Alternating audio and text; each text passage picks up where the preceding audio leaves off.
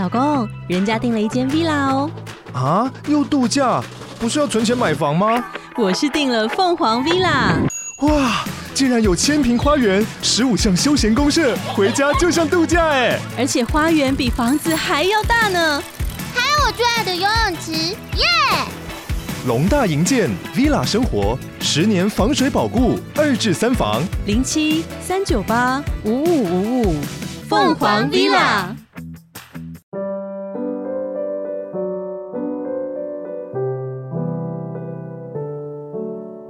各位线上的听众朋友，大家好，欢迎来到《懂心理调出好关系》的节目，我是美味关系实验室的节目主持人江尚文，智商心理师啊，非常高兴啊，今天又可以在空中跟大家去碰面了。呃，今天要跟大家聊个什么样的主题呢？今天聊的主题啊，是跟我最近在智商室里面啊，咨商的一个例子有关啊，就是有一个父母过来咨商，他提到他的孩子啊，常常说谎。而且是惯性的说谎，那不管用什么样的方法哦，去劝告他，孩子好像就是很下意识的，就是直接会说谎，所以呢，他们就很困扰，然后就来到智商室当中，看看怎么样去帮助这个孩子啊。那我跟这个孩子有机会晤谈以后啊，就发现说，其实这个孩子说谎背后有一些原因呢。那这个原因呢，其实跟所谓的防卫机转有关。所以我今天哈就想跟各位线上的听众啊去分享什么叫做防卫机转。那不晓得大家有没有听过这个名称啊？其实这个名称呢是相当的学术啊。可是事实上哈，这个防卫机转普遍的是在我们的生活当中每一天呢都在呈现，只是我们不知道而已啊。像我刚刚说那个孩子说谎啊，他怕被骂，基本上就是一种防卫机转。当然呢，我不是说说谎是一件好事情。但是呢，说谎就是一种很原始的防卫机转，它主要是为了要自我保护啊。那所以要跟大家去谈这个防卫机转之前啊，可能要先跟大家先去啊解释一下为什么人会有防卫机转啊。根据这个弗洛伊德的说法哈，我们人呢有所谓的超我、本我跟自我三个人格的结构啊。那所谓的超我呢，大概就是指说社会上的道德啊、父母的教导啊。你不可以做那个事啊，你可以做这个事啊，就是一些道德社会上的一些教导。那本我的话呢，是什么呢？本我的话就是你想做的事情，你身体的欲望，你心里面的欲望，你的渴望，你很想做的事情。但是你很想做的事情哈，超我可能不答应，对不对？那这个时候怎么办呢？我们就需要有一个自我呢，在当中去协调。那假如没有办法去协调的话呢？就会产生这个所谓的焦虑啊。我举个例子给大家听，你就会比较明白咯。譬如说，呃，你现在正在减肥好了，那减肥的话就要节食嘛，就是有些东西不能吃嘛。可是你刚好经过了一个炸鸡店，哇，那炸鸡是你最喜欢吃的食物，所以这个时候啊，你就会非常的想要去吃这个炸鸡啊，这就是你的本我的欲望啊，这个本我的欲望就出来了。可是呢，同一个时间呢，你的超我告诉你说，不可以吃炸鸡啊，炸鸡是高油脂啊，吃了会变胖啊。所以你的超我就告诉你说，不可以吃，不可以吃，不可以吃。那这时候本我呢就跟你说，好想吃哦，吃一下，吃一口没关系吧？哇，这个时候你就很挣扎了。这个时候呢，你的自我就要出来去协调了，到底该吃还是不该吃呢？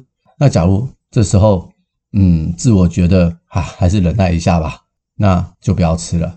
自我说啊，放纵一下自己吧，吃不要吃太多。那你可能就去吃了。我刚刚讲这个例子是一个我们常常可能会碰到的一个例子哈，就想吃与不想吃之间到底应该要怎么样的去呃协调。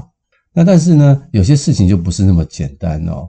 有些事情是超我跟本我的冲突实在是太大了，大的时候呢，大到这个自我呢没办法去协调，于是就产生了很多的焦虑。这个焦虑呢，会让人呢坐立难安呐，不晓得该怎么办。呃，于是呢，这个时候就会产生所谓的自我防卫啊，就是我刚刚讲的这个防卫机转，那让这个焦虑呢可以去下降。所以你可以说，这个防卫机转啊，一直就是处在我们人人类的生活当中。一个人哈，假如没有办法，或者是没有适当的防卫机转的话，那人的焦虑度会非常非常的高哦。所以防卫机转不要以为它是不好的，它其实是健康的防卫机转呢，是提供我们人啊一个很好的缓冲点啊，让我们人呢可以去处理生活里面的一些大大小小的冲突，那其实是可以助于我们去面对和解决眼前的一些问题哈，这属于健康的，但是也会有一些不健康的防卫机转啊，譬如说像我刚刚讲那个小孩啊，其实他只要不要说谎，其实并不会有什么。不好的后果，可是他已经变成惯性的说谎了。那他已经开始用说谎呢，去代替他应该要面对的事情了，而且这已经可能变成他人格的一部分了。所以这就比较麻烦一点。也就是说，他用了这个防卫机转啊，是很不健康的一个防卫机转。所以我们人有健康的防卫机转，也会有一些不太健康的防卫机转。那我们就要去想一想，去思考一下。啊，我们自己或者是我们身边的人呢，他们有哪一些防卫机转？那是否可以适时的去觉察和去改变呢？那一般来说，防卫机转会分成几大类哈。那我今天会跟大家去呃分享几种防卫机转。第一种哈，就是属于这种逃避性的防卫机转。那有哪一些东西是这一类的呢？啊，有所谓的第一个叫做压抑。压抑的作用啊，是什么意思哈？就是我们会把一些不好的经验哈，或者是记忆哈，尤其是一些痛苦或创伤性的事件呢，会选择性的遗忘啊，或者是把它压在我们的潜意识当中啊。然后呢，因为它实在太痛苦了，所以我们得把它压下去哦。譬如说哈，小时候有一些人哦，他们曾经遭受过这个性侵害的当事人哈，那他们的记忆啊，就把它压在这个潜意识当中。为什么呢？他要是不压抑的话，哈，他就很难过后来的生活。那我就曾经有一个个案啊，我讲的都是一些模拟个案哈。他是因为感情的议题啊来找我咨商啊。他的问题是什么呢？就是他没有办法跟他的男友啊有这个所谓的亲密接触。先不要讲亲密行为啊，只要这个男友要拥抱她哦，她都会觉得很紧张，然后不想让这个男友去碰触。那我问她说：“你爱不爱你的男友？”她说：“她爱。”可是她觉得那个肢体接触就让她非常的紧张。那她觉得这当中一定有些问题哈。那我就开始跟她有一些误谈。后来我们谈谈谈谈到原生家庭的时候，她就突然呢，好像想到了一些事情。我就问她说：“发生了什么事情？”她说：“他突然想到他小时候曾经被他亲戚好像做了一些身体上不应该做的一些事情。”哇，他突然想到原来有这样的事情，然后就突然开始哭啊，很难过，然后就像一个小女孩在我的面前一直不断的流眼泪。那我就试图的去安慰她，给她卫生纸啊，让她能够啊抒发她的情绪啊啊，在那一一瞬之间哈，她突然她以前压抑的记忆突然回来了。然后我们再继续误谈以后，当然呢，这对她来讲是一个童年的创伤，所以我们就开始处理一些创伤的议题。但是他也从这个创伤的过程当中啊，重新找回了他自己。他也理解了啊，为什么他不想让他的男朋友啊去碰他的原因啊，原来是跟这个东西有关呢。那我们误谈一段时间之后，他也慢慢的能够从这个当中去走出来哈。所以我就让大家去理解啊，这种所谓的压抑的作用哈，压抑的防卫机转，有时候是保护我们当事人呢。那在这个心理分析的学派里面哈，常常会讲到一些。故意的遗忘，什么意思哈？就是说，诶，我明明就答应要跟某某朋友吃饭，我也写在笔记本上了，可是我怎么还是忘了这件事情？诶，我明明觉得很重要，可是我却忘了啊！这种哈，意识上觉得很重要啊，可是却忘掉的事情，假如不是因为其他的原因啊，大概都是故意的遗忘。它也是一种压抑，它压抑什么呢？其实就是你根本不想跟这个人吃饭，可是呢，可能为了一些。呃，外在的原因、啊，就不得不去跟他吃饭。其实你压根呢，你是根本就不想跟他吃饭，所以你就选择这种故意的遗忘啊。虽然约了，但是还是会忘掉。那在我们的智商过程中，我们也常常会发现一些有趣的现象啊，就是一些个案啊，他跟你约了，可他每一次都会迟到。你问他为什么迟到，他也说不知道啊。我们可能在我们的潜意识的过程当中，我们就会心里想说，其实搞不好你根本就不想来晤谈，你来晤谈。只是因为你必须得来晤谈，内在的动机并不是很强啊。这种个案呢，常常就是发生在这种所谓的非自愿型的个案，他必须来，但他其实不想来，所以他常常就会说他肚子痛啦、生病啦、迟到啦各种理由，其实就是代表说他根本不想来。他们都是用一些外在的行为哈去压抑他们心里面的东西。那比较健康的做法哈，就是当我们有觉察我们对一些事情哈是压抑的话，我们要去想想看这些事情是什么原因，我们不能把它表达出来。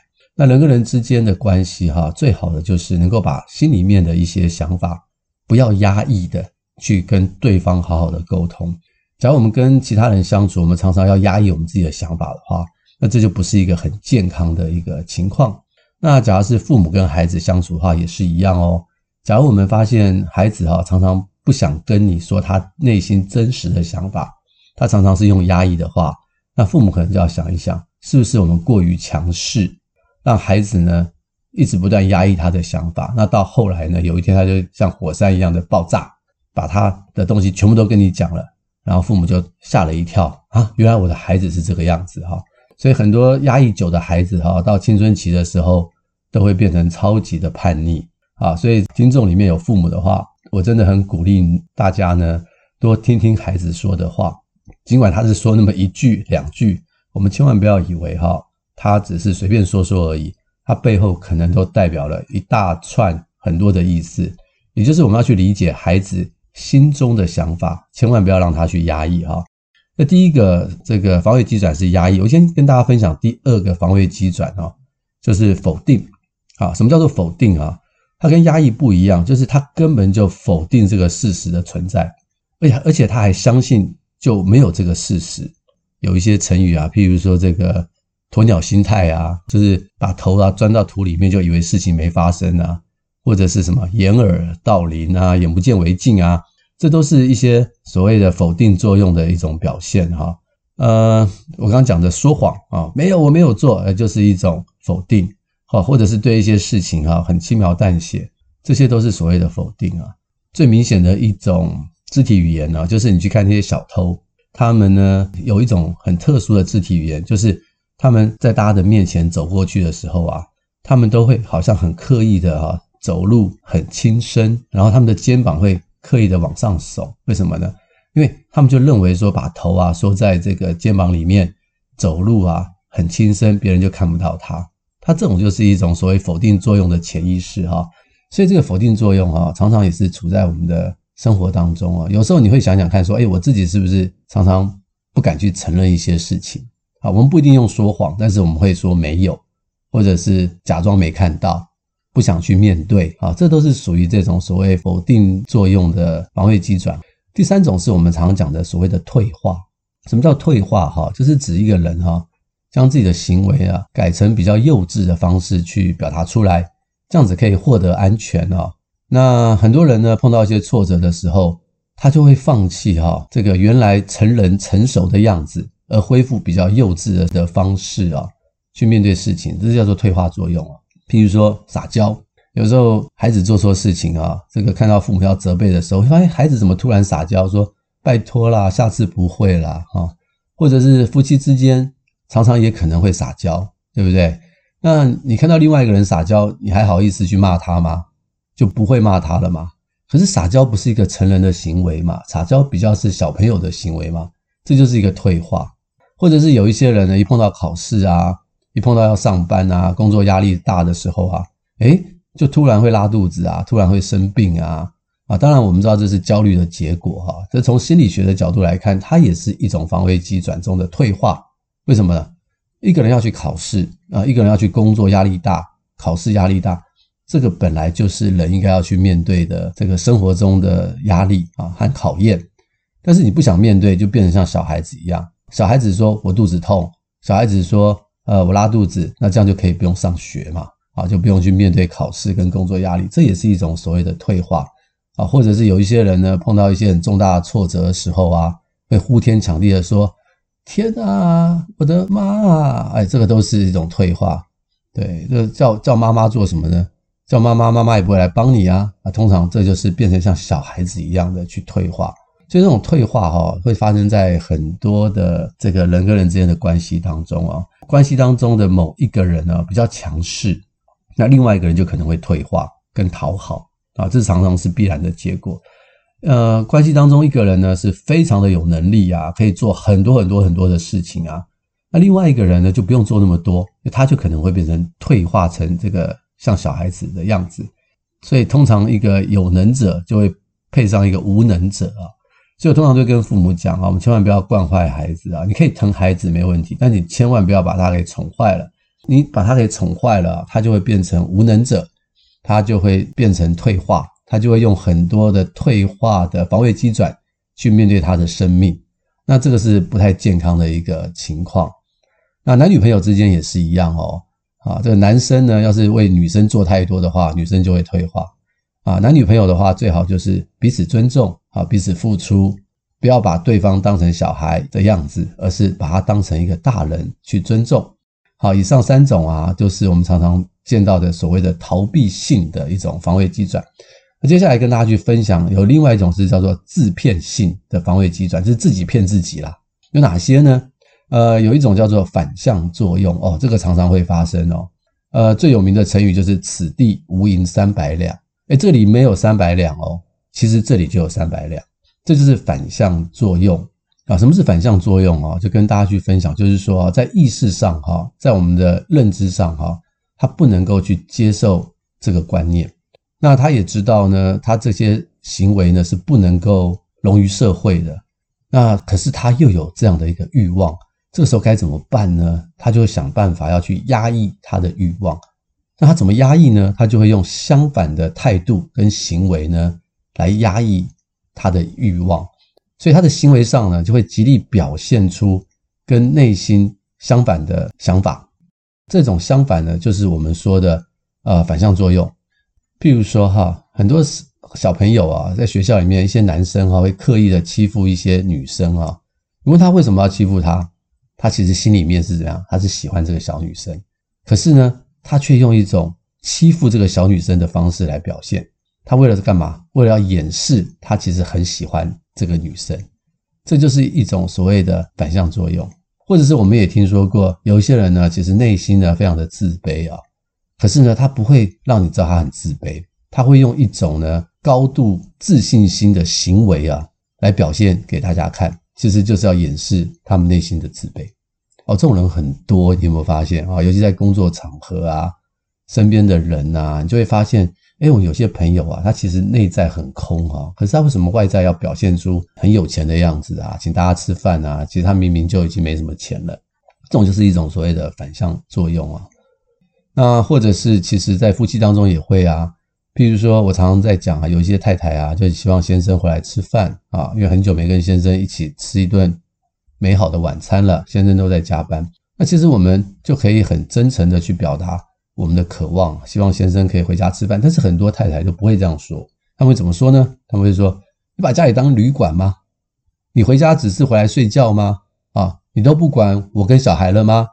就是会用这种方式哈去表达，其实这就是一种反向作用。其实它的反向作用的背后呢，就是很渴望你可以回家，可他们就却说不出口。为什么？因为怕说出来呢被拒绝的话，会有很深的挫折。那大家可能会问哈，那到底它是反向作用，还是它不是反向作用？我们怎么样去区分出来它是真的反向作用，还是是真实的行为呢？一般来说哈，它要是用一种很极端呐、很夸张。或很重复，或是很不寻常的一些方式来表现的话，这个大概就是一种反向作用。也就是你觉得它怪怪的，你觉得它在你的意识当中他不应该会这样，可他的行为却是这么的激烈，这个大概就是所谓的反向作用。那反向作用就很好理解啦，他越夸张的话，你就把它反过来想，就知道他的内在到底在想些什么东西。好，所以一个人哈，假如一直生活在这种反向作用的防卫机转之下，哈，人是很辛苦的嘛，对不对？就像我刚刚所说的，你不能去表达你的内在，内在的声音，我们就好好的跟别人去沟通。要是真的不行，或者是真的被拒绝，那我们要去忍受那个被拒绝的挫折和感受，而不是用这种所谓的反向行为呢去担心和跟害怕。这都不是人跟人之间一个正常相处的一个方式。那另外一个就是所谓的合理化，也就是说哈。我们对于一些呢，我们不太能够去接受的想法啊、行为啊、信仰啊、点点点啊，我们不愿意去接受。可是呢，我们呢又很难去面对，所以我们就要怎么办？合理化，要给他一个合乎情理的解释。那这个解释呢，就可以让自己的焦虑下降，可以比较能够去接受。你也可以说这是一种自欺欺人的行为，可以让这个心理上就不要那么的难过哈。通常最有名的酸葡萄心理，对不对？呃，你想要的东西你拿不到的时候，你会怎么说？你不会说啊，我真的能力不够，我拿不到。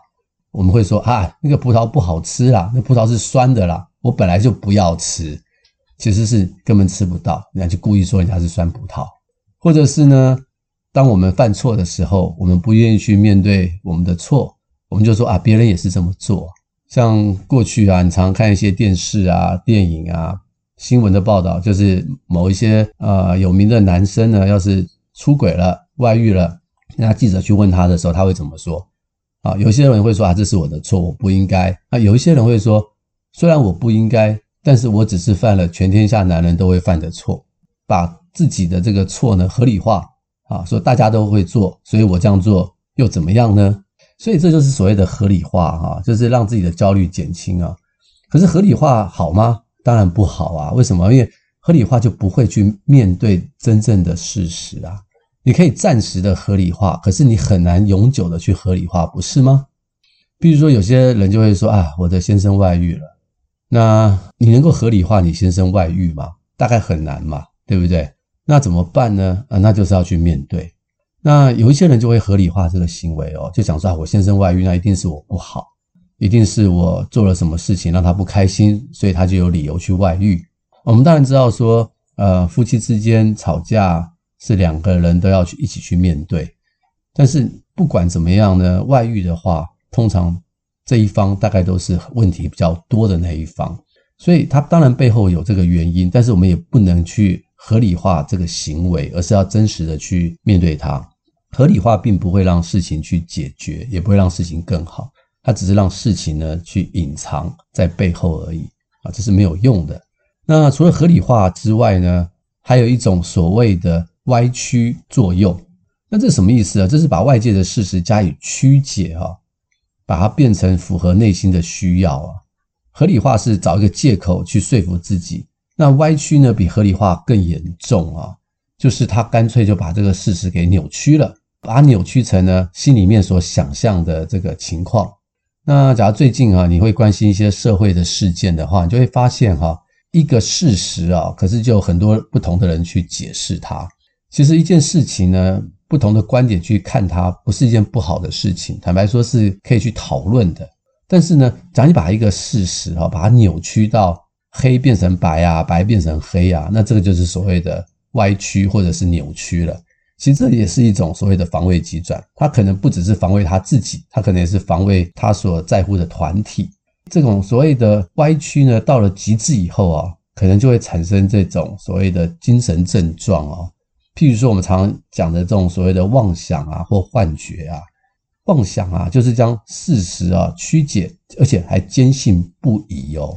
就是他已经把他的精神现实哈代替了实际的现实，代替了客观的现实。他真的相信他脑脑袋里面所想的是真的，而他完全不管这个客观的现实。这这这个就叫做所谓的妄想。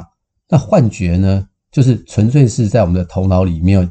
有听到这个声音啊，看到这个影像啊，其实现实上其实并没有，所以它其实是非常的歪曲了所谓的客观现实，而进入了我们的这个精神现实当中啊。这个歪曲作用哈，在我们智商室里面常常会看到哦。譬如说哈，我常常做这个伴侣智商啊，可能太太先来做这个智商，那我就会跟太太去晤谈啊，去了解她跟她先生的关系啊。就晤谈以后呢，我从太太的角度去想象她先生是个什么样子，那我之后再邀请先生来的时候，哇，我就会发现，哇，这个从他太太的角度所看到的先生跟实际的先生怎么差别这么大？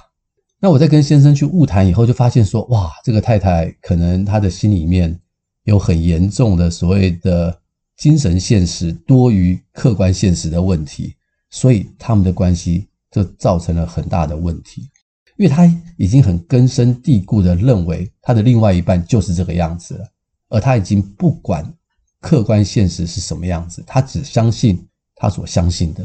所以很多时候，这种歪曲作用的防卫机转哈，会破坏人跟人之间的关系，非常非常的严重啊！我以前也碰过一个个案啊，就是他的痛苦就在于说，他小时候哈跟他父亲的相处一直以来都很好，可有一次他很不小心啊，说了一个很严重的谎，伤害了他的父亲。他父亲哈从那一次以后啊，就没有办法再接受他的孩子是一个诚实的孩子哦。从那件事情以后，他就认为他的孩子就是一个会说谎的孩子，所以这个孩子啊，一直长大之后跟父亲的关系就不好，内心相当的受伤。他说：“我就是那么一次偷了父亲的钱，然后我说了谎，做了不该做的事情，但是我却从此我的父亲就没有办法再信任我。”哇，这是很严重的歪曲的防卫机转。我不知道他的父亲发生了什么事情，但是很明显的这种。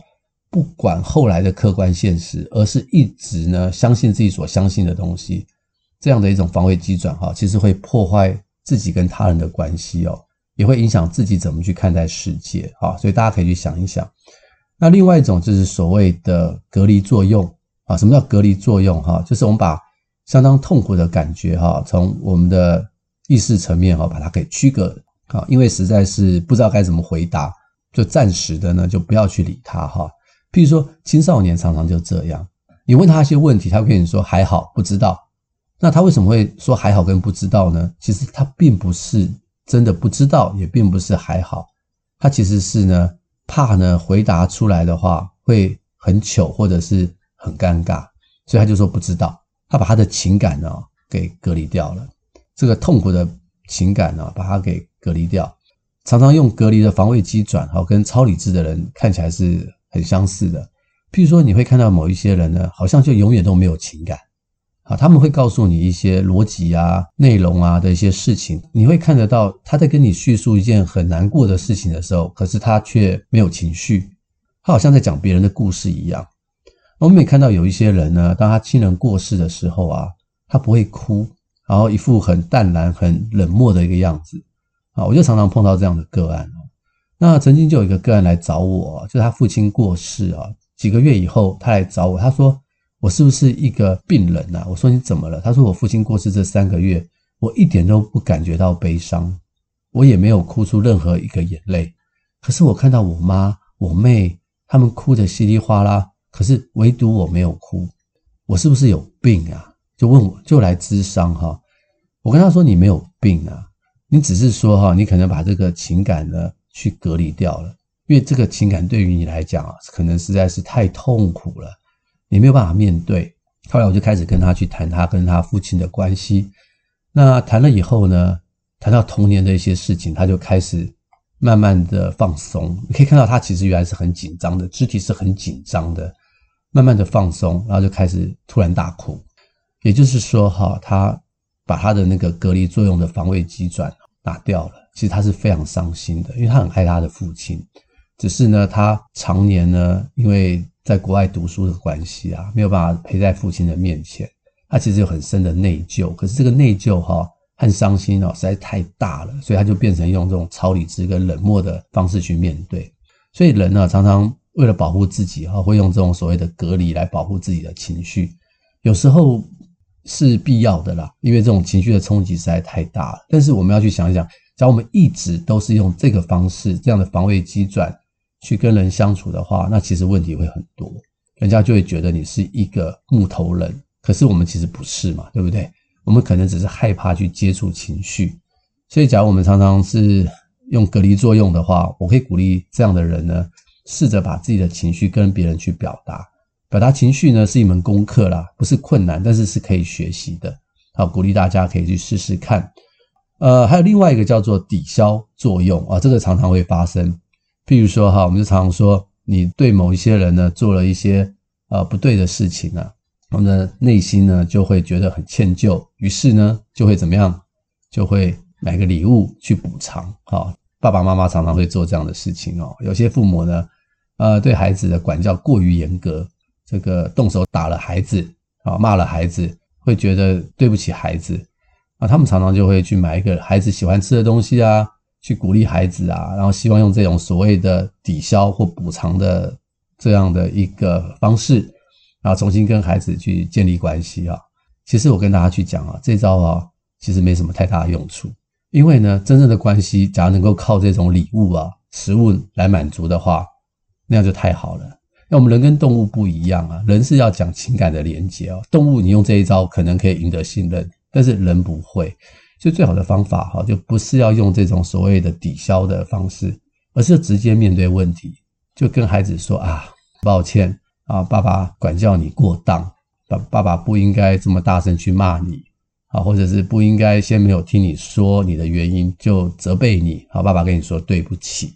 应该是要用这种很直接的方式去表达，去跟对方说对不起，这样才能够重新找回这样的一个情感的连结。所以这个就是所谓的抵消作用，很多人都在做这样的事情，不是吗？但是我们觉得说这样的方式呢，不并不是一件好的方式。但是假如你能够做一些适时适合的表达，说对不起，那也能够送礼物的话，诶，那样子也不错。那这样的话，这个礼物就更加的这个有意义了。好，今天就跟大家去分享这几种所谓的防卫机转啊。